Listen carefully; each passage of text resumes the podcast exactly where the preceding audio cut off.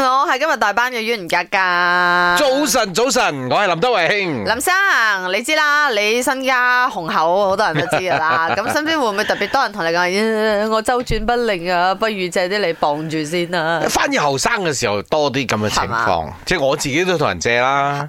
誒美欣就係我呢個啊？吓債主，債主嚟 㗎啦，我成日都誒美欣喂咪爭錢使啊喂你攞。攞五十 蚊你。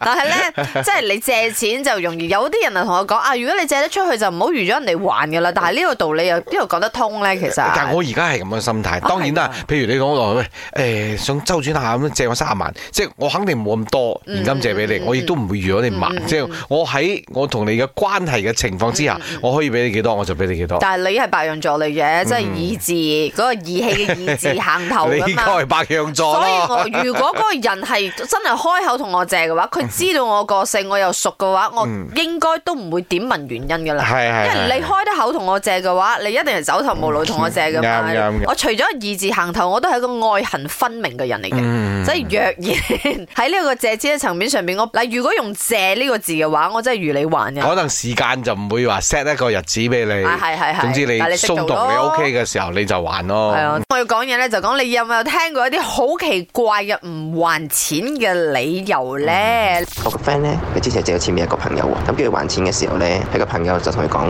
我唔可以還錢俾你，因為我睇場嘅時候，個睇場佬同我講，用我錢嘅人咧會黑住佢嘅，所以呢個就係佢唔還錢嘅理由。通常嗰啲人都會講，這種小錢你要跟我算，使唔使哦？這種小錢你還我嘛？